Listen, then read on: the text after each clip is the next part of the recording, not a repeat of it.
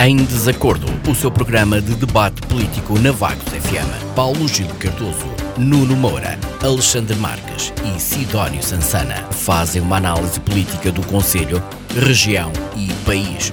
Todas as terças-feiras às 21 horas. Será que os representantes do PS, PSD, CDS-PP e Chega vão estar em acordo ou vão estar em desacordo?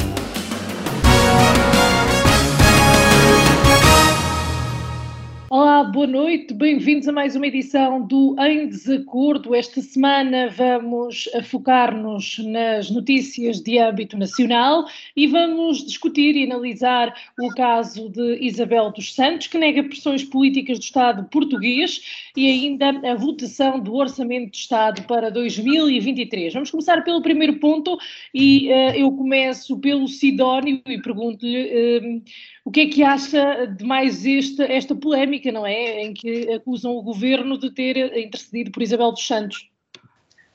Uh, ora bem, em primeiro lugar, uh, boa noite à, à Sara, aos colegas painel, à auditória da Vagos FM.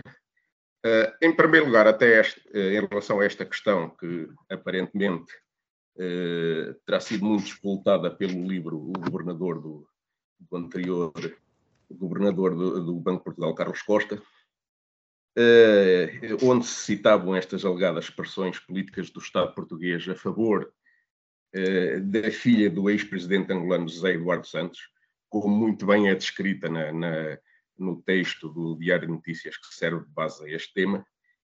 Uh, o que eu posso dizer é que aguardo com genuína curiosidade os desenvolvimentos de, desta lavagem de roupa suja e preferencialmente com provas concretas, que, que, é bom que apareçam depois deste falatório todo, e não apenas com esta história de boca cá, boca lá. Uh, e já agora, se o livro também puder trazer alguma luz sobre o processo que conduziu à substituição de Carlos Costa por Mário Centeno no Banco de Portugal, uh, também dava jeito, porque esta nomeação sempre me pareceu um bocado estranha e, e, e não muito merecida. Eh, quanto à novela em si, voltando ao assunto da, da senhora Isabel dos Santos, senhora engenheira Isabel Cucanova dos Santos, ehm, este, esta história, este suposto favorecimento, eh, que não é tão suposto como isto, porque foi visível neste país durante muitos anos, eh, ainda há pouco tempo estendiu a passadeira vermelha para tudo o que era investimento e para tudo o que era empréstimo para, para aceder a esses investimentos a seguir. Um, enfim, eu lembro que ainda há, nesses tempos áureos da, da senhora em Portugal, uh, quando ela beneficiava dos tempos de antena uh, da imprensa, mais ou menos afeta ao regime, mais ou menos dependente do regime, uh, ela dava entrevistas em que quase que vinha gozar com a cara dos portugueses, a afirmar que a origem da sua fortuna se devia ao seu jeito particular para, desde pequena, ganhar dinheiro com tudo e mais alguma coisa, nomeadamente a ganhar ovos como, quando era miúda, como ela disse uma, numa dessas entrevistas. É? Como se o povo não soubesse já a origem da sua fortuna. Foi preciso que os novos donos do regime angolano, quando a senhora virou órfã desprotegida, foi preciso os novos governantes de Angola darem um murro na mesa e dizer a senhora agora aqui já não está autorizada a roubar mais nada, a partir de agora vão ser outros a roubar o povo angolano. E, portanto, só assim é que o esquema foi desmascarado, só assim é que a senhora caiu, de certa forma, em desgraça em Portugal, porque o governo de António Costa, sempre forte com os fracos, é, é que deixou de segurar a senhora, que já estava um pouco caída em desgraça. Um, esta indigência do regime socialista, constitucionalmente consagrado, é um bocado sintomática da antipatia que existe pelo, eh, em relação ao sucesso individual de empreendedores nacionais. Né? Quando alguém por aqui ganha algum dinheiro, começa a ganhar dinheiro que se veja com os seus negócios, aparece de imediato o fisco e lá se vai grande parte do, do seu lucro. Né? Desde, desde o pós-25 de Abril, quando o regime se distraiu um bocado naquela bandalheira e, e, e que deu para aparecer então um América Mourinho ou um Belmiro de Azevedo, eh, daí para cá as coisas voltaram a estar tão controladas que hoje quem não tenha um, um offshore bem dissimulado não consegue ficar rico neste país, eh, mesmo com negócios perfeitamente legítimos. Mas isto é para os portugueses, não é? Porque, bem pelo contrário, qualquer Isabel dos Santos, qualquer magnata chinês, russo que aí apareça, a assinar com os seus milhões, são-lhe atribuídos vistos gols, isenções fiscais que não estão ao alcance de, de qualquer português e que os portugueses muitas vezes nem imaginam que existem, uh, sem se questionar sequer a origem do dinheiro e faltando ao respeito aos povos a quem muitas vezes esse dinheiro foi roubado. Muito obrigado já. Miguel, boa noite. O governo PS vê-se envolto em mais uma polémica e eu pergunto-lhe, António Costa é inocente até provas em contrário. Boa noite, Sara. Boa noite, Nuno, e boa noite ao auditório da Vagos FM. É um gosto reencontrar-vos. E boa noite também ao Sidónio. É também um gosto estar aqui a debater com ele pela primeira vez. E também boa noite ao Alexandre. Não vai ele daqui a um bocado chatear-me. Uh, o, o, governo PS, António Costa, envolve, estão envolvidos em mais uma polémica. Agora, sinceramente, isso é um incêndio até para o contrário. Agora, já não, é, já não é recente um certo ambiente de crispação entre Carlos Costa e, sobretudo, Mário Centeno. E há, até porque já, em, creio que em 2013, de Mário Centeno que era na altura vice-diretor do Departamento de Estudos Económicos do Banco de Portugal, ter-se-á candidatado, candidatou-se ao lugar de diretor desse mesmo departamento e que, se ele fosse selecionado, tornaria-se uma espécie de economista-chefe do, do, Banco de Portugal. Uma comissão independente propôs o nome de Mário Centeno. Mário Centeno, porque na altura terá tido uma intervenção terá tido, emitido uma opinião pública relativamente ao governo de, de Pedro Passos Coelho. O Carlos Costa entendeu que ele violou o seu dever de reserva e veio escolher outra pessoa para o seu lugar. Creio que Vítor Gaspar. E, entretanto, desde aí que terá havido relação de crispação. Agora, claro que é uma relação que não, que não pode, nem de um lado nem do outro, afetar eh, a direção das instituições de, das quais fazem parte. Quanto ainda mais esta situação. Em, uh, Francisco Louçã também já veio dizer que, que pelo menos naquilo que, que é dito relativamente a ele, as coisas não serão passado bem assim, que é falso aquilo que ali está. Portanto, acho que teremos que certamente que, um, e que aguardar pelo desenvolvimento do, processo, nomeadamente o processo judicial, o processo crime que, hum, que António Costa disse que queria propor contra, contra Carlos Costa, para ver o que é que efetivamente terá ou não acontecido.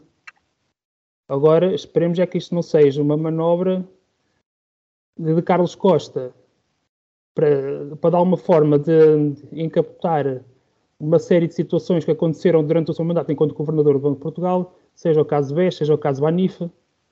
No caso BES, temos ainda aquela famosa auditoria financeira que devem ter chamado alguém, algum mágico, não sei se foi o Bruce de Faf, se foi outra pessoa, se foi o Luís de Matos, se foi outra pessoa qualquer, porque é uma auditoria financeira que parece que custa em aparecer.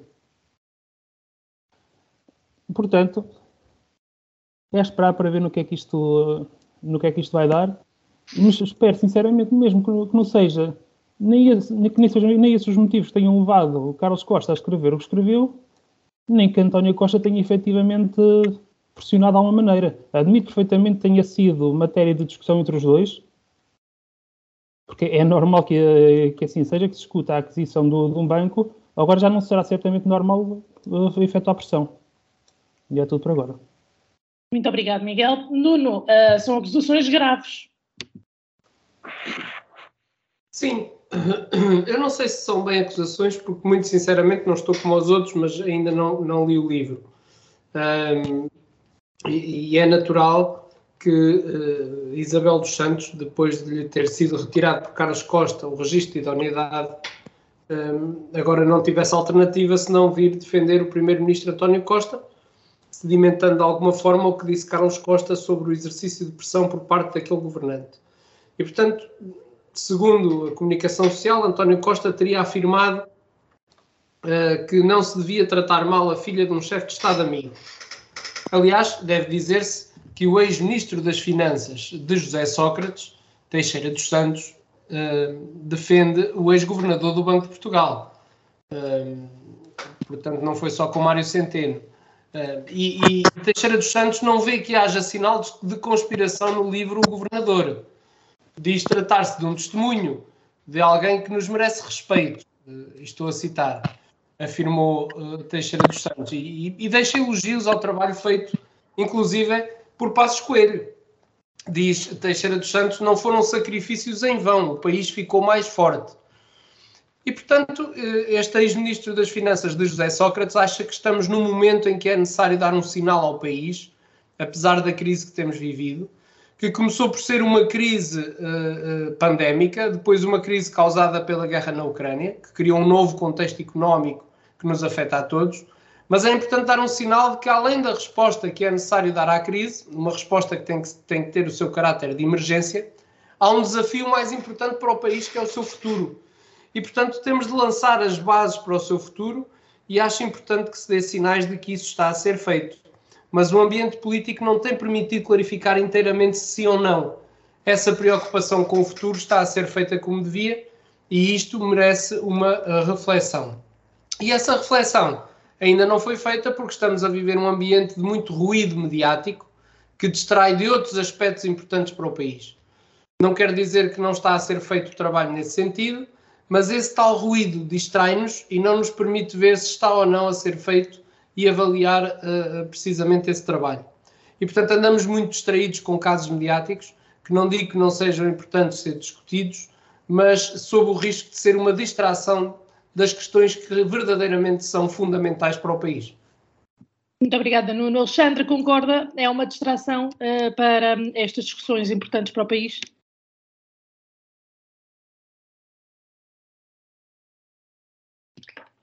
Alexandre?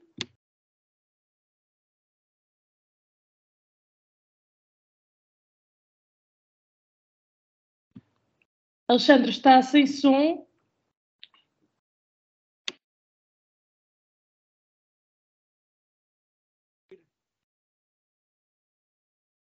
Consegue-me ouvir, Sara? Sim. Ah, peço, peço, desculpa. Primeiro que tudo, uma boa noite a todos e, e lamento o meu eh, atraso. Boa noite à Sara, à Isabel da Rádio, boa noite aos colegas e a todo o auditório. Uh, eu ainda estou aqui um bocadinho com alguns problemas técnicos, mas esta semana já consigo ter imagem. Espero que a par e passo consiga melhorar a minha participação em, em, em termos técnicos aqui no, no programa. Um, em relação a este assunto, este primeiro assunto, eu vou lamentar aos colegas e, e à Sara uh, e vou-me escusar de fazer comentários sobre o ex-governador do Banco de Portugal, Carlos Costa, quem conheço e com quem travo uma certa amizade e, portanto, não me cabe fazer comentários sobre este assunto. Ainda só li uma parte do livro e admito que só comprei o livro uh, depois de reventar a polémica. Um, ehm, e, e, a única coisa que vou dizer sobre, sobre este tema é que, se de facto há indícios uh, de coisas que não deviam ter acontecido, elas devem, esses indícios devem ser uh, averiguados um, ehm, e quem agiu mal, obviamente, terá que ser punido. E é tudo o que me resta a dizer neste assunto. Muito obrigado. Pergunto aos, aos comentadores, aos restantes, se há necessidade de segunda ronda ou se avançamos para a discussão do Orçamento de Estado. Nuno. Oh, Sara, já agora eu, eu, gostava de dizer que acho que foi muito corajoso. Acho que eh, Carlos Costa e a instituição que ele representa tiveram muita coragem para afrontar alguém como Isabel dos Santos ou Ricardo Salgado, pessoas com poder financeiro e com influência. Ele teve essa ousadia e isso é um sinal de determinação da entidade de supervisão perante grandes bancos. Acho que isso só uh, abona a favor da instituição e não desmerece de forma alguma. E Portugal esteve classificado como lixo pelas principais agências de rating mundial, os preços dos juros para a emissão da dívida pública dispararam, a credibilidade dos mercados estava pelas ruas da amargura e Portugal foi associado à Espanha, Itália e Grécia como países que não sabiam governar. E, portanto, creio que a preocupação de deixar testemunhos, principalmente de períodos que foram complicados, é importante e ajuda a esclarecer o que se passou nesse período. Acho que é sempre oportuno fazê-lo, aliás, ouviram-se comentários sobre como deveria ter sido feito há mais tempo, e isso depende de quem escreveu os seus testemunhos, de quem escreveu o livro. Estas coisas demoram. Quem sou eu para avaliar esses timings? Agora, relativamente à oportunidade, quando o livro terminou de ser escrito, quando foi feita a sua edição e depois o seu lançamento, creio que se estava longe de imaginar que esse lançamento iria constituir um período em que se calhar tem havido alguma controvérsia política. Coincidentemente, o livro foi lançado uh, num, momento, num momento como este, o que reforça aquilo que disse na minha primeira intervenção. Muito obrigado, Nuno. Uh, mais alguém? Penso que estamos então em condições de avançar e vamos para a discussão do Orçamento de Estado um, de, de, 2023, do próximo ano. A votação aconteceu na sexta-feira passada. Uh, Miguel, comece por si agora esta ronda. Um, como é que o PS uh, uh, vê este orçamento com uma maioria, não é? Portanto, tem a faca e o queijo na mão, mas ainda assim será um orçamento que uh, dê valor aos portugueses? Sara, será um orçamento que, que dará valor aos portugueses. Já estou à espera que, que, que o restante painel discorde, mas era de esperar que, que talvez que, que houvesse a votação que, que efetivamente houve. Os votos contra não surpreenderam, as abstenções também não. E o voto a favor, claro que era o, o expectável. Aqui, temos aqui, se apresentar, se podem ser apresentadas e que foram apresentadas pela oposição uma série de, de queixas, e destaca aqui a questão da ausência de reformas estruturais. Acho que na altura em que estamos, deve ser, devem ser apresentadas reformas estruturais, é certo, mas só que não deve ser a prioridade. Neste momento estamos a viver uma situação demasiado grave que necessita de reformas que produzam efeitos no, no imediato. Claro que as estruturais não podem ser esquecidas, mas temos que contar com o imediato, porque já não, já não bastava a pancada que houve com a pandemia, começamos a levantar da, da pandemia, sobretudo o confinamento e de todos os entraves que trouxe, que, perdão, que trouxe à atividade económica, levamos com, a, com o problema da guerra, que trouxe a toda a gente graves problemas com a inflação, embora Portugal continue, consiga, consiga manter a inflação ainda abaixo da zona euro e abaixo da União Europeia. Portugal registra em outubro de 2022 uma inflação de cerca de 10,10%, contra uma inflação de 10,6% na zona euro e 11,5% na, na União Europeia. Quando, relativamente às propostas que foram aprovadas em Orçamento de Estado, a maior parte foram rejeitadas das propostas de alteração efetuadas pela oposição, mas queria destacar aqui algumas propostas que foram que foram aprovadas, isto aqui de, de diversos partidos. Falo no facto de, as associações juvenis poderem receber 0,5% da consignação do IRS. Eu recordo que as, que as associações juvenis são um importante instrumento para que os jovens possam intervir na sociedade, para que possam ter participação ativa, para que se sintam mais perto dos órgãos de, de decisão política, porque o futuro, não, o futuro já não, o presente são os jovens, Queria também soltar aqui as propostas aprovadas pelo LIVRE, nomeadamente no, aqui, o aumento de 12.500 para 13.500 euros do limite anual do rendimento dos trabalhadores independentes isento de IVA, o que acaba por, por ajudar, quer em termos gerais, quer algumas profissões em específico, nomeadamente no caso do, dos advogados, o que aconteceria aqui é que, tendo em conta as contribuições que os advogados têm que fazer, seja para a sua caixa de previdência, seja em termos de cotas e até mesmo em termos de seguros, se não houvesse este aumento, em 2023, com a subida do salário mínimo, um advogado já teria que estar a pagar IVA e, e não estaria a receber ainda o salário mínimo. Ficava lá perto, a ser, acho que a cerca de 40, 50 euros por mês.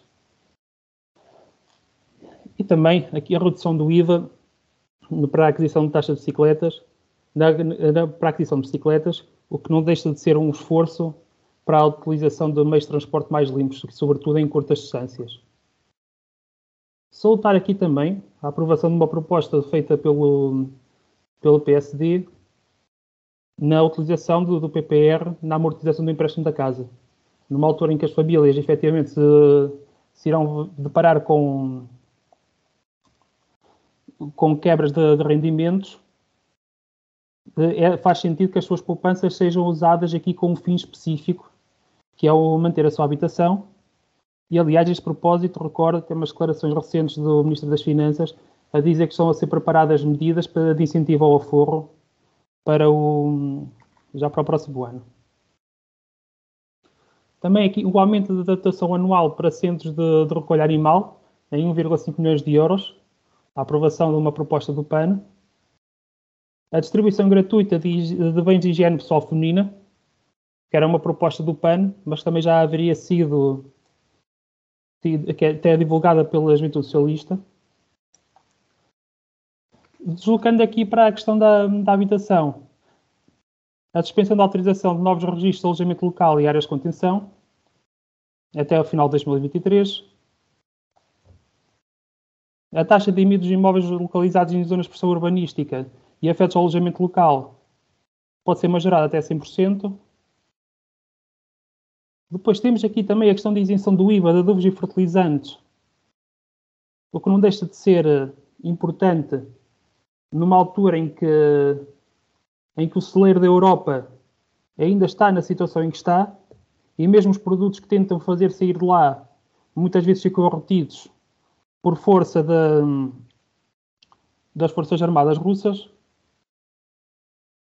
E também ainda aqui a questão de, isenção de IRS e IRC aos rendimentos obtidos através de, do arrendamento estudantil no âmbito de programas municipais. Não deixa de ser uma forma de mitigar os custos com a habitação. Estas últimas propostas, propostas do Partido Socialista. Miguel, vamos se calhar uh, ouvir resta o restante painel e depois vamos a uma análise mais detalhada do orçamento. Uh, Nuno, concorda? Este pode ser um orçamento virado para as pessoas? Bem, eu, eu, relativamente a este tema devo dizer que em primeiro lugar que o Orçamento de Estado para 2023 é um mau orçamento. Uh, um orçamento de empobrecimento, de continuada degradação dos serviços públicos, de asfixia fiscal, falta de crescimento, mudanças estruturais, credibilidade e ilusão do governo. Portanto, não considero que seja virado para as pessoas. E digo isto porque nestes últimos sete meses Portugal assiste a um governo que se enreda em casos o primeiro-ministro a perder a autoridade política e que leva Portugal para o empobrecimento, famílias e empresas cada vez mais uh, com mais dificuldades uh, e serviços públicos em autêntico caos. Em pouco mais de meio ano de governação e quando seria de esperar um executivo renovado e motivado, o governo socialista enreda-se numa sucessão de casos de contornos politicamente duvidosos ou, no mínimo, criticáveis que colocam em causa a credibilidade das instituições. Um governo em roda livre, que se deteriora sob o olhar impávido e a anuência de um primeiro-ministro em clara perda de autoridade. Um governo sem ideias, sem ação, fatigado e em fim de ciclo. Eh, e como é natural, o orçamento também terá aspectos positivos, mas no essencial não responde aos problemas que os portugueses enfrentam. E se tivermos em conta as tão famosas cativações, a expressão e a expectativa deste orçamento é ainda mais reduzida. A proposta de Orçamento de Estado para 2023 prevê um, 3.129 milhões de euros de despesa cativada, o equivalente a cerca de 2,8% do total dos gastos projetados para as administrações públicas. E, portanto, o valor é ligeiramente superior ao inscrito no Orçamento de Estado deste ano. Mostram os mapas uh, que acompanham a proposta de lei do Governo. E, e no primeiro orçamento, que faz de raiz e apesar de esperar uma travagem da economia, Fernando Medina aumenta as cativações para 2023, colocando-as no valor mais alto desde 2015. E como se sabe, as cativações afetam diretamente a qualidade dos serviços públicos nas suas mais diversas áreas, com especial enfoque na educação, na saúde, na justiça, na segurança social, e que são fatores muito importantes para o desenvolvimento e crescimento do nosso país. Ora, assim não vamos lá e cada vez mais vamos sentindo o peso do aumento das despesas com os bens essenciais, com os combustíveis, com os juros dos empréstimos para a habitação, com a falta de resposta ao nível da habitação para arrendamento a custos uh, incontrolados, etc, etc, etc. Portanto, numa lista interminável de fatores que exigem uma reforma e uma nova dinâmica que não está a existir. A votação deste Orçamento de Estado refletiu a insatisfação de todos os partidos representados na Assembleia da República, onde favoravelmente apenas votou o Partido Socialista, tendo contado com a abstenção do LIVRE e do PAN. Portanto, todos os outros votaram contra e isso é esclarecedor do sentimento do povo. Muito obrigado, Nuno. Alexandre, o CDS não pôde votar, mas ainda assim hum, acredito que, seria contra e pergunto-lhe, nesta análise que faz, uh, mesmo que seja breve, do, do orçamento, uh, como é que o vê? Como é que o descreveria? Eu, eu, primeiro gostava só de deixar um reparo que o Nuno, uh, nem quando eu tento ser amigo dele, ele gosta de me ouvir. Eu estava-lhe a dizer para tirar o fusco da câmara, que não se conseguia ver.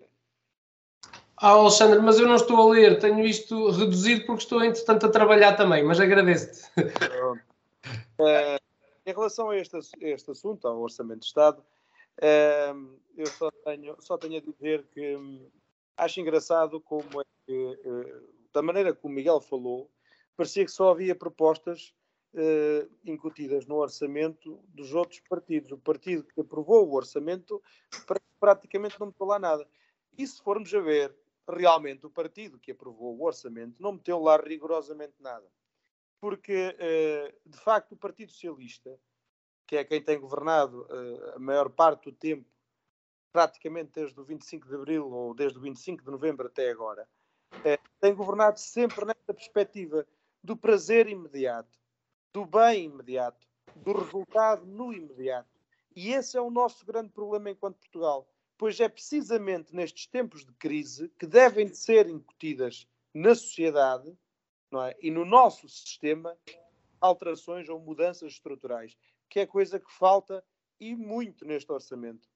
Porque eh, medidas que dão resultados no imediato, como o cheque dos 125 euros, meus amigos, não vão ajudar o povo, não vão ajudar quem, quem ajudou a elegê-los, não vão ajudar quem precisa de ajuda para chegar ao final do dia ou ao final do mês e pagar as contas. Veja, numa simulação de 150 mil euros num crédito à habitação, com uma prestação de 250 a 300 euros, no início de 2022 a pessoa pagava esse valor, no início de 2023 vai pagar mais de 700 euros. Estamos a falar de mais do dobro. Mais do dobro um ano depois de ter contraído o empréstimo. Portanto, estas medidas que surtem resultados no imediato o que é que interessa a essas pessoas, não é? Quando essas pessoas vão passar a pagar todos os meses mais do dobro daquilo que contrataram para a prestação da casa. Entre essas coisas, outras coisas. O, o, o, Miguel estava a dizer, a falar nos 0,5% da consignação eh, para as associações estudantis. Eu sou jovem. Eu faço parte de várias associações estudantis e várias associações de jovens aqui na comunidade e fórum de estudo. E digo-lhe uma coisa: eu que sou trabalhador estudante, tenho 25 anos, e a mim não me interessa patavina que as associações de estudantes ou de jovens recebam 0,5% da consignação do IRS neste momento. Neste momento. Porque face ao tempo que nós enfrentamos, nós precisamos de medidas drásticas que ajudem as pessoas e que ajudem as empresas. Porque não nos esqueçamos que quando o governo diz que dá, não dá nada. O governo retira do nosso salário das nossas poupanças, daquilo que herdamos, retira-nos, que é para não dizer rouba, não é? E depois vai distribuir como se fosse dele, como se fosse dono. Ok? E cada vez mais o Estado retira, retira, retira e parece que distribui cada vez menos, menos e menos, porque as pessoas cada vez chegam ao final do dia e vêm menos na mão. O problema é esse. Este orçamento não dá respostas e, portanto, o CDS já se manifestou contra e eu, obviamente, um, terei que me manifestar contra também, porque não encontro neste documento réstia de esperança para o ano que aí vem. Atentem-se, meus amigos e minhas amigas, que 2023 vai ser um ano muito complicado. Obrigada, Alexandre. Sidónio, o Chega, um, como é que vê este orçamento? O que é que faltava?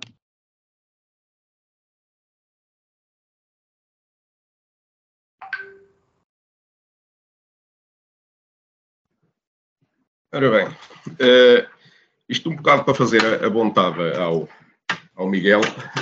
Uh, realmente nós vamos ter aqui uma, uma versão alternativa ao PS, porque realmente é também uh, um bocado essa a visão que existe na, nas opiniões que têm sido emitidas sobre o, o orçamento. É? é a visão dos dois lados da barricada. De um lado, as declarações do Primeiro-Ministro, que refere que o orçamento responde às necessidades do presente, foram estas as palavras que eu anotei, e a, a, a oposição que refere que é pena que, que, o orçamento não dê resposta em relação às necessidades do futuro e nem ter acolhido, como já se referiu, a muitas das propostas da oposição que representariam uma abertura às reformas estruturais de que o país precisa e, e ao combate sério à inflação. Já nem vou falar das centenas de propostas do Chega que foram rejeitadas, porque isso é outra conversa que a gente já conhece. Um, é efetivamente um orçamento que penaliza a inovação e o empreendedorismo e, e continua a dirigir recursos de economia para uh, as mesmas clientelas sempre. Eu aqui uh, chamava a atenção que com cativações ou sem elas, este orçamento é, desde os tempos da Troika, aquilo em que o excesso de receita em relação à, à despesa é, tem um valor maior. Portanto, isto só para dizer que realmente haveria alguma margem para uh, alocar recursos financeiros, nomeadamente a algumas das reformas estruturais de que o país precisa. Uh, no futuro próximo, quanto à necessidade das famílias e das empresas no que toca a assegurar uma resposta à inflação, que já supera os 10% ou anda por aí, uh, nem António Costa explica, porque ele também não sabe. Uh, limitação administrativa de preços, como já foi anunciado para alguns setores da economia, não é a resposta. Não é? Sabemos muito bem aonde é que esse tipo de soluções conduziu a Venezuela nos últimos anos.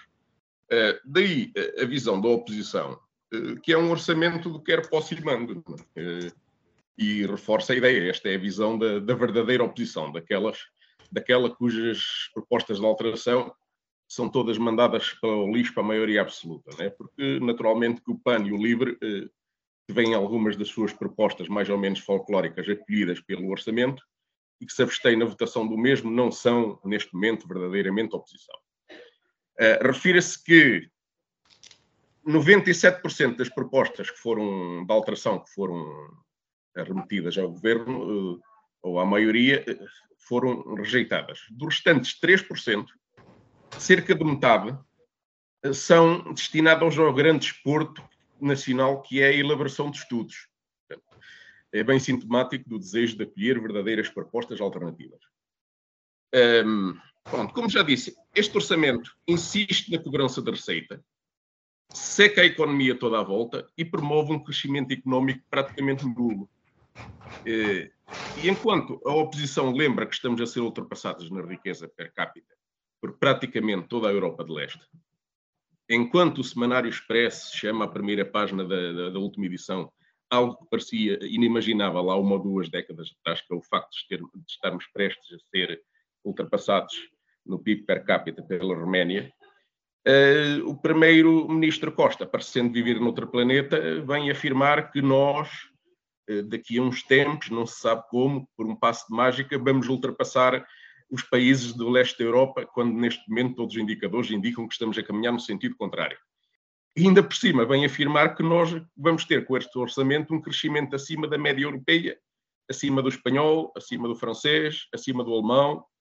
Eu apetece-me perguntar quando é que vamos ultrapassar Espanha, França e Alemanha, sobretudo, eh, não só no PIB per capita, mas também na qualidade de vida, também, já, também era bom. Uh, portanto, é, é, lamentável realmente termos um Primeiro-Ministro que parece que não percebe qual é o nosso campeonato. Uh, não sabe que a nossa economia compete em muitos aspectos, na captação de investimentos, turismo, de, de, nos mercados de exportação. compete com os países bálticos, com a Grécia, a Bulgária, a Arménia. Nós não competimos com a Alemanha porque não temos um modelo económico baseado na qualificação e na tecnologia. Nós nunca soubemos fabricar BMWs e nunca vamos saber enquanto tivermos um modelo económico que se baseia na importação de mão de obra barata. Pronto, mas esta parte da questão vou deixar para daqui um bocado. Obrigado. Muito obrigado, Sidónio. Miguel, volto a si, pergunto-lhe, havia maneira de tornar este orçamento mais uh, unânime? Eu, sinceramente, teria aqui algumas reservas, tendo em conta as diferenças de visão entre o PS e, sobretudo, os partidos que se encontram à sua direita, que pudesse haver grandes, grandes diferenças no, orçamento, porque há aqui visões claramente diferentes daquele, daquela que deve ser a política que, que o país deve seguir.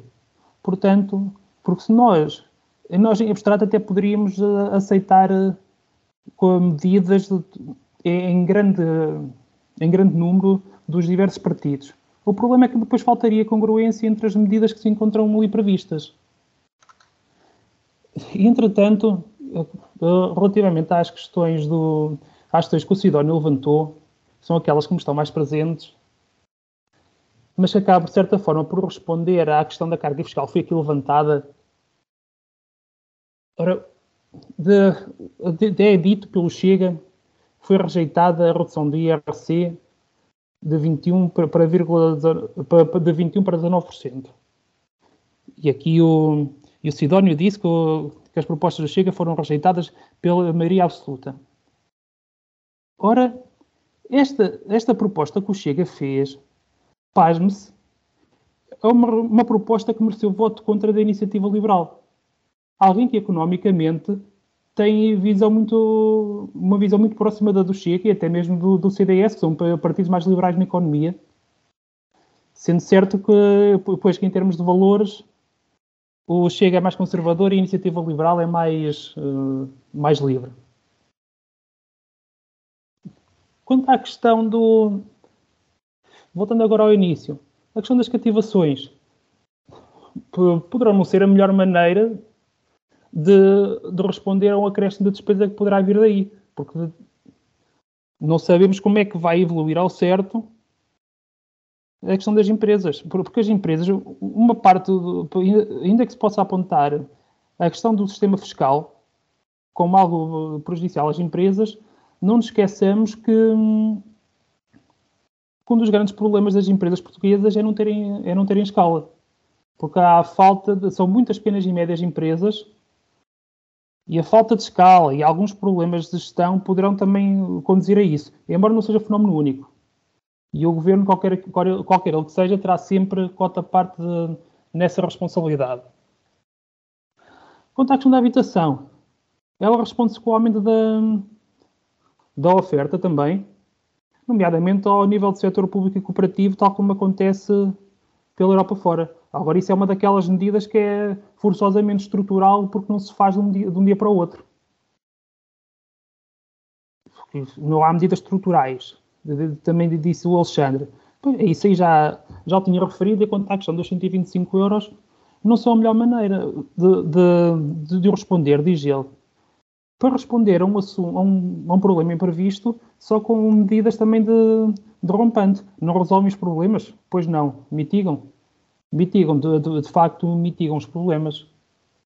Embora não da maneira que se queria, até porque nós também, ao aumentarmos o, se aumentamos o salário em, determinado, em determinada porcentagem, ao aumento médio, os, os bens também tendem a acompanhar esse crescimento, porque os empresários, e fazem o papel deles, querem tentar ir buscar esse aumento de, de rendimento líquido que as famílias tiveram. A taxa de juros, Alexandre, está a crescer não é só em Portugal em toda a Europa. Os problemas verificam-se não só cá.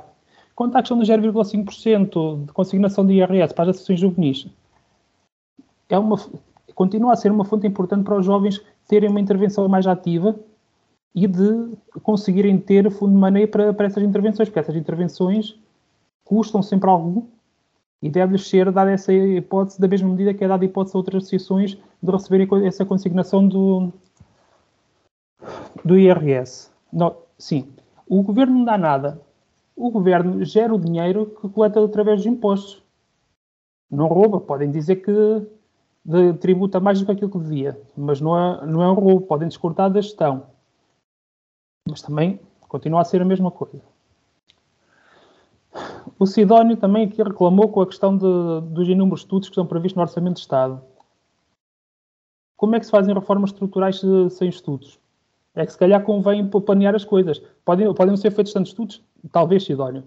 Agora, as coisas têm que ser feitas com cabeça, tronco e membros, e nisso aí o Sidónio certamente concordará. A questão da Roménia. Ora, a Roménia, e voltando à, minha, à parte inicial da minha intervenção, na ronda passada, a Roménia já conta com uma inflação de 15,32%. O, aquele tal, e, depois, e aquele país que talvez seja o pináculo do liberalismo na Europa a Lituânia conta com uma inflação de 23,6%. No índice de desenvolvimento humano, no relatório das Nações Unidas, Portugal está em 38º lugar e a Roménia em 53º. E Portugal tem melhores indicadores em coisas como taxa de mortalidade, eh, taxa de mortalidade materna, de 8 contra 19 casos por 100 mil, nascimentos de mulheres adolescentes, ou seja, entre os 15 e os 19 anos, 7,4 contra 36,4 por cada mil, E os anos de escolaridade expectáveis em Portugal correspondem pelo menos à licenciatura. Portanto, se, seria a altura do, do Chega, como de outros partidos, não olharem apenas para as métricas dadas pelo desenvolvimento económico, mas também olharem para, para o desenvolvimento social. E é tudo. Muito obrigado, Miguel. Nuno. Sara, eu, eu, não tenho muito mais a dizer sobre, sobre a questão do, do orçamento. Eu acho que o orçamento está à vista. Percebo, obviamente, um, o esforço e a dificuldade do Miguel em justificar o injustificável, mas ele tem que fazer o trabalho dele. Está aqui em representação do, do, do Partido Socialista.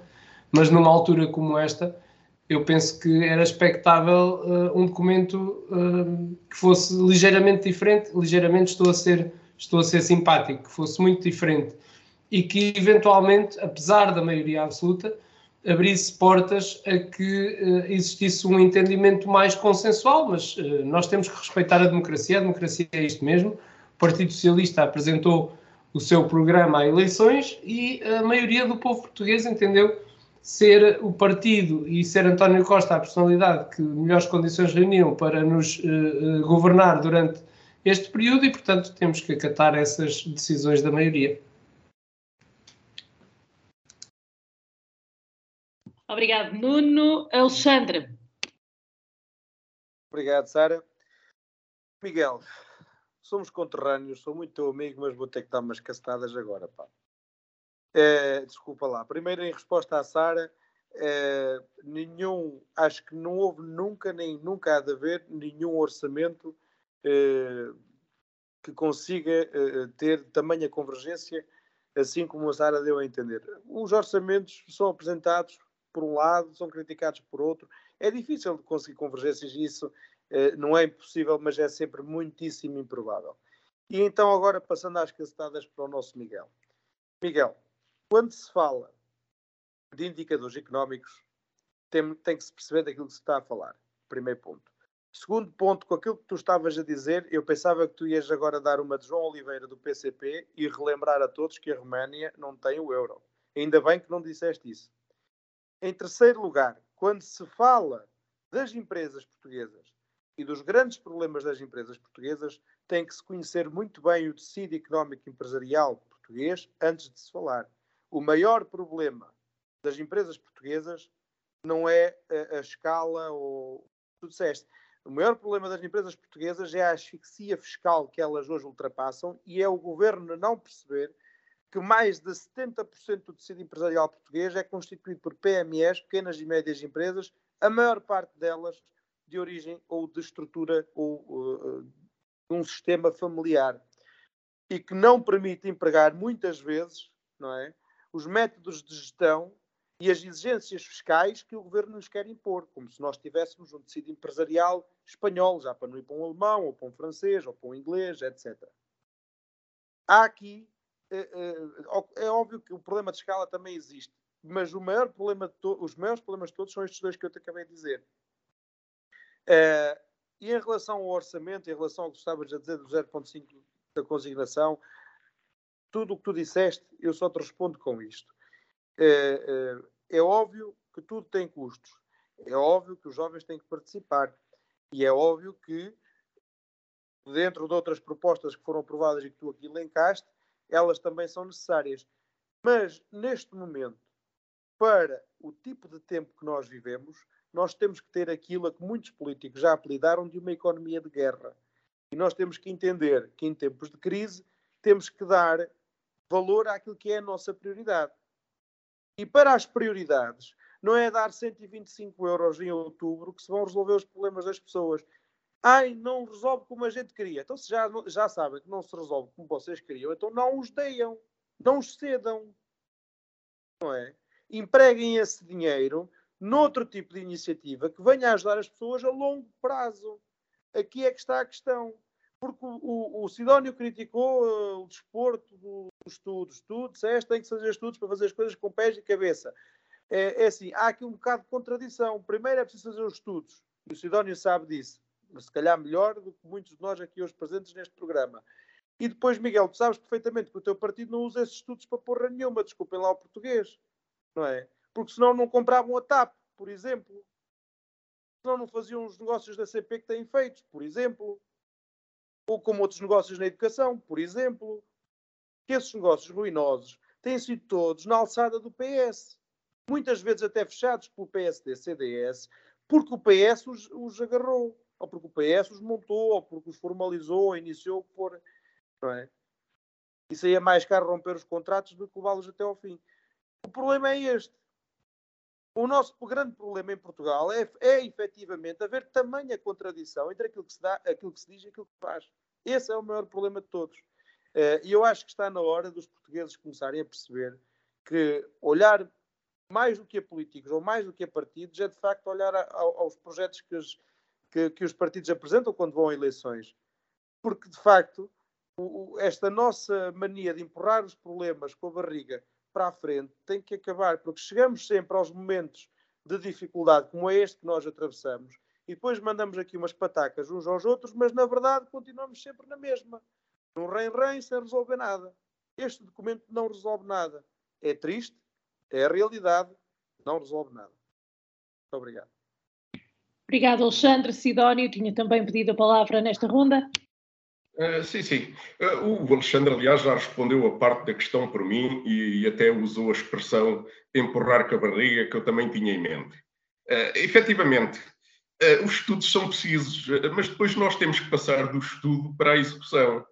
E nós estamos num país onde andamos a estudar o aeroporto desde os anos 60 andamos a estudar o TGV e as alterações na ferrovia há décadas. Portanto, o que está é na altura de a gente passar dos estudos à concretização e resolver os grandes problemas que temos nestes setores e não só. E, portanto, abrir frentes em mais estudos que realmente, como disse o Alexandre, era isso mesmo que eu tinha em mente, eh, parece que só servem para empurrar eh, para a frente com a barriga e parece que não há grande interesse em avançar com a resolução desses problemas, uh, pronto, está bem, os estudos são precisos, mas também precisamos de ver os estudos a passar à fase de execução e isso temos visto pouco. Uh, essa era uma das questões que eu tinha. A outra, em relação às projeções para o futuro, uh, o, o, que nós estamos aqui a falar de sermos ultrapassados pela, Roménia são realmente projeções para 2024. Os economistas conseguem minimamente, às vezes também falham, é? A economia não é uma, uma ciência exata mas conseguem minimamente prever o que vai acontecer. Isto é uma previsão num futuro mais ou menos eh, próximo. Eh, e, portanto, eh, estar a responder com previsões,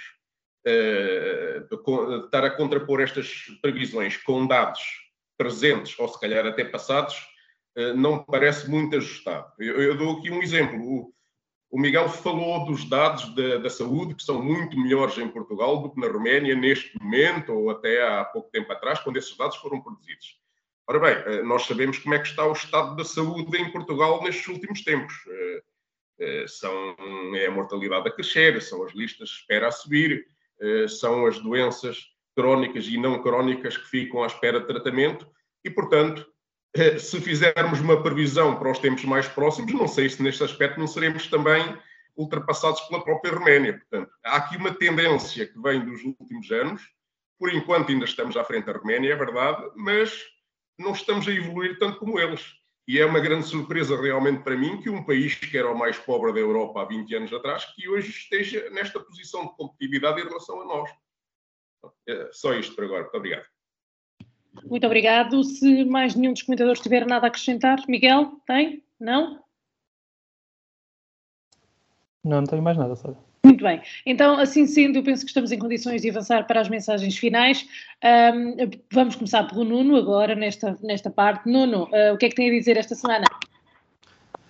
Bem, é, é, eu, como tema livre desta semana, selecionei meia dúzia de notas breves, apenas para refletir e fundamentar melhor o que já disse antes sobre este desgoverno que precisa de melhorar. E, portanto, quanto à educação, o ano letivo arranca sem professores, o Ministro da Educação vangloria-se que apenas 60 mil alunos iniciam o ano sem professores e pelo menos uma disciplina quando se esperava que fossem 100 mil alunos nessas condições.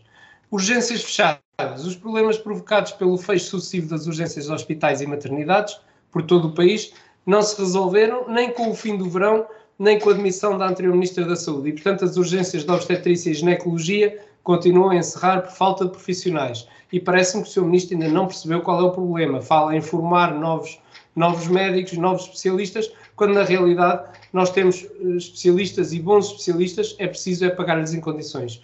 A contratação eh, de Sérgio Figueiredo na TVI, não só o Ministro das Finanças garantiu que o cargo de consultor era crucial, quando outros organismos do Estado desempenham as mesmas funções, como o lugar, afinal, acabou por não ficar ocupado um, e, portanto, se não era troca de favores, parecia. A desautorização do Ministro da Economia, de forma pública e ruidosa, o Ministro da Economia foi desautorizado por outros membros do seu governo, incluindo pelo Ministro das Finanças e pelo próprio Secretário de Estado, por defender uma descida transversal e expressiva da, do, do IRC para as empresas e, portanto, um retrato de um governo a várias vozes, descoordenado e que não, não se entende entre si. O corte de mil milhões de euros nas pensões, o que foi anunciado por António Costa como um aumento histórico das pensões revelou-se como um corte permanente de mil milhões de euros nas pensões futuras a partir de 2024. E em 2023 os pensionistas têm perda real de rendimentos e de poder de compra. Em vez de concentrar os apoios de forma significativa nos mais fragilizados, o governo opta por atribuir a todos, generalizadamente, meia pensão a título de suplemento extraordinário que tem, quem tem pensão de 400 euros recebe 200, quem tem pensão de 5 mil recebe 2.500, sem critério e sem sensibilidade. É este o conceito de justiça social socialista. O eterno problema da TAP. Em 2016, sem que nada o obrigasse, o governo socialista decidiu reverter a, da, a privatização da TAP. Gradualmente, o Estado foi assumindo os riscos e as responsabilidades financeiras da companhia até que a nacionalizou a 100%. Seis anos uh, uh, e mais de 3,2 milhões de euros depois, o governo quer privatizar a TAP novamente, à pressa, sem explicações e já assumindo que os contribuintes podem perder dinheiro, entretanto, injetado na empresa. Por fim, as incompatibilidades de governantes. A um ritmo alucinante sucedem-se as notícias de eventuais incompatibilidades, conflitos de interesse ou falta de transparência envolvendo membros do governo, Manuel Pizarro, Pedro Nuno Santos, Ana Brunhosa, Elvira Fortunato, Miguel Alves, Maria Vieira da Silva, Fernando Medina, quase invariavelmente os visados escudam-se na legalidade das suas condutas, quando o que está em causa, na maioria das vezes, uh, salvaguardas eventuais implicações judiciais, é o seu comportamento político. Muito obrigado. Obrigado. Alexandre, mensagens finais desta semana. Mensagens finais, eu vou-me só restringir aqui mais ao local. Um, e vou fazer um apelo a todos aqueles que possam ouvir, uh, ouvir este programa. Recentemente, pelo menos na freguesia de Calvão e noutras também, mas eu vou falar da minha porque é, é mais conhecida, houve pelo menos dois negócios e três casas foram assaltadas. É, tem sido uma onda de assaltos aqui na nossa zona, especialmente na zona sul e na zona litoral, é uma coisa por mais mesmo alarmante. Aquilo que eu peço às pessoas é o seguinte, porque é, há pessoas que face a tantas injustiças que se vê pelo mundo, pensam que podem e que devem fazer justiça pelas suas próprias mãos. Não façam. Se vem alguma coisa suspeita, por favor, há autoridades competentes a quem se deve ligar para atuar. E é assim que se deve fazer. Não só para se protegerem, mas também para protegerem os vossos vizinhos, a vossa família e os vossos amigos. Sigam as regras. Vivemos numa sociedade e vivemos no Estado de Direito Uh, e se virem alguma coisa de estranho, denunciem. Denunciem. A GNR eh, está cá, o posto da GNR está cá em Vagos para trabalhar, uh, para estar ao serviço da comunidade e certamente não ficarão chateados se em vez de 20 receberem 200 chamadas. Lá terão que encontrar meios, talvez no, no, nos recursos cativos pelo, pelo, governo. O Miguel é aqui de Vagos, pode dar lá um toque aos colegas, aos camaradas dele, para desacativarem pelo menos a parte aqui do posto de Vagos se é que eu disse a palavra correta, mas liguem, liguem, façam, façam um, ehm, esse esforço, porque realmente pelas nossas mãos não se resolve nada. Uh, e depois dá-se notícias como, uh, como aquele senhor em Lisboa, logo onde foi, que teve que pagar uma indemnização ao assaltante porque a fazer marcha atrás partiu-lhe uma perna com o carro. São coisas ridículas, mas acontecem. Portanto, sigam este apelo. Se veem alguma coisa estranha, denunciem. Se veem alguma coisa a acontecer, por favor, denunciem. Agarrem no telefone, está à distância de uma chamada. Muito obrigado e uma boa semana a todos. Obrigado, Alexandre. Sidónio? Uh, Bem, eh, eu, em primeiro lugar, vou saudar o facto de se ter comemorado na passada sexta-feira mais um aniversário do 25 de novembro de 1975, o dia em que efetivamente se consolidou a liberdade neste país. E desta vez a data eh, ficou marcada pela iniciativa de Marcelo Rebelo Sousa, que condecorou a título póstumo o general Pires Veloso e também a Associação de Comandos, dois dos mais destacados intervenientes no, no 25 de novembro.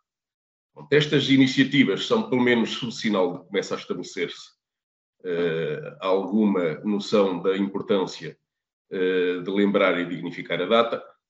Um, bom, só falta realmente uh, que não continue o silêncio e a falta de memória de alguma esquerda que também foi bastante penalizada e que teve até um papel bastante importante na, naqueles meses que conduziram até ao, ao 25 de novembro, porque em relação à esquerda que foi herdada do poder pelo 25 de novembro, portanto, em relação a essa, entende-se azia e não há muito a fazer, é um caso perdido, eles nunca vão aceitar a existência do 25 de novembro.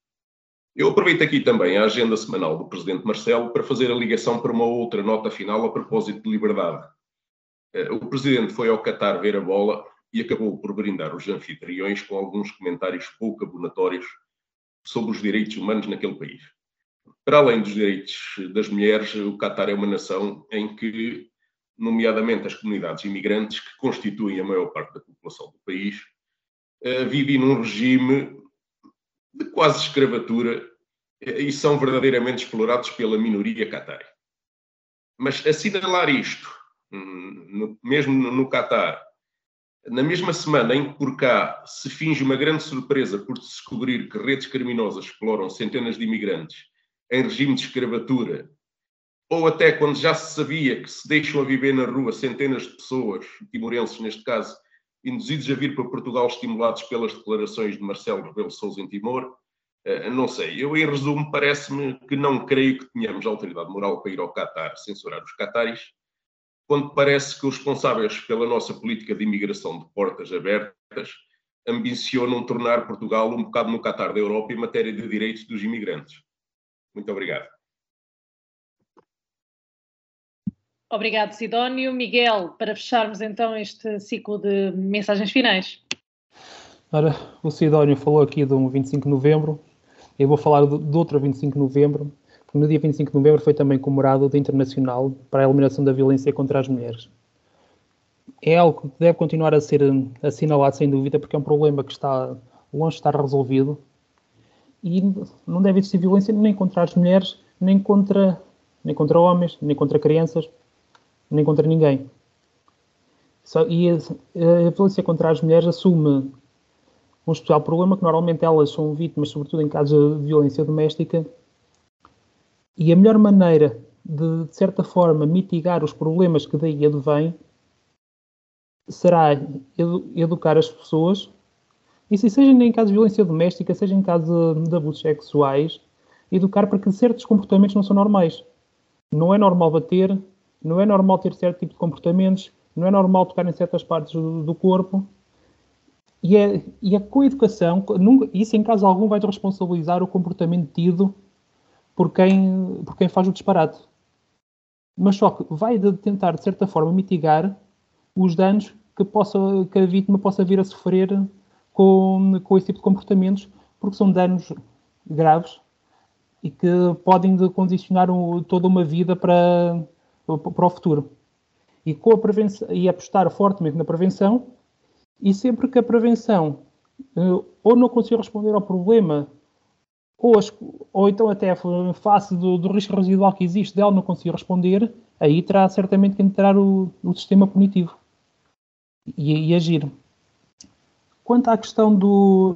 E até aproveitando disto aqui falei, quanto ao problema aqui manifestado pelo Alexandre Marques, nos assaltos que têm ocorrido, subscrevo a, as declarações que ele aqui prestou numa de, quando ele diz que deve ser chamado o auxílio de, das autoridades sempre que viria alguma coisa de suspeito, sempre que estiver a ocorrer alguma situação mais, mais grave.